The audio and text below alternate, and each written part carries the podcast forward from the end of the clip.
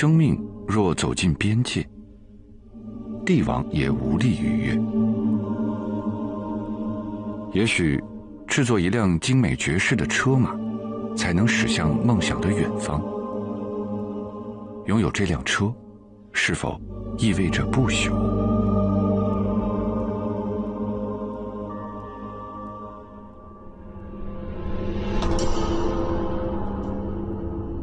一九八零年冬天，在临潼秦始皇陵封土的西侧，两乘青铜车马模型先后出土。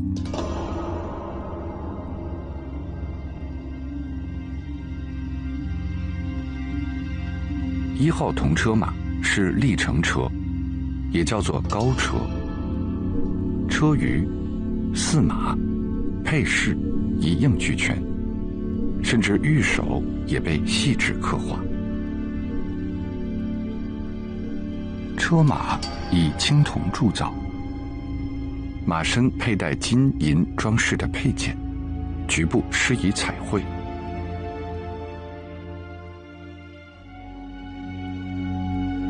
这是迄今为止中国考古所发现礼制最高、形象最完整的古代车马，不计工本的用金属代替真实原型，诉说了始皇帝的勃勃野心。背以死亡，图谋远方。一号车高一百五十二厘米，长二百二十五厘米，相当于真车马的一半。尺度令铜车马区别于陪葬系统的其他物象，虽然略显微缩，却不减精致。这辆车重量超过一吨，然而它并非凝固的雕塑。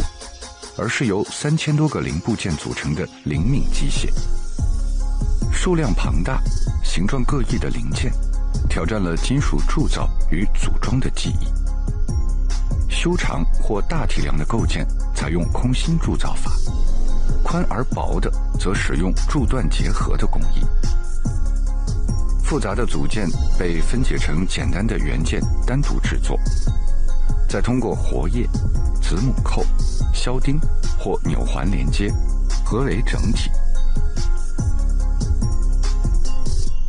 严密拼接的青铜车马，再现了大秦制造的优良品质，让我们重温一颗充满理想的心。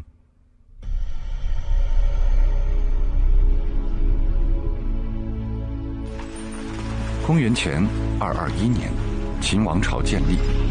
自称始皇帝的嬴政，意图制造完美的国家制度，设置由中央统一管辖的郡县，书同文，车同轨，修筑通达天下的道路。秦朝高速公路、直道和驰道很快诞生，车轨距离的国家标准也随之出现。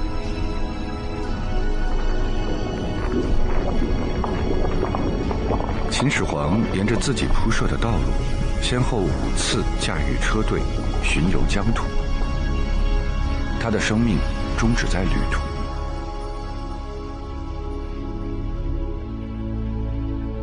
曾经最威严的人间仪仗，化作驶入陵墓的悲壮行伍。陵墓之下，另一组车马整装待发，静候主人的魂灵。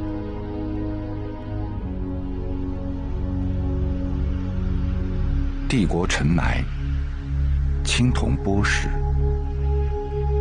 从未启程的座驾，是否真的能够疾驰，到达远方？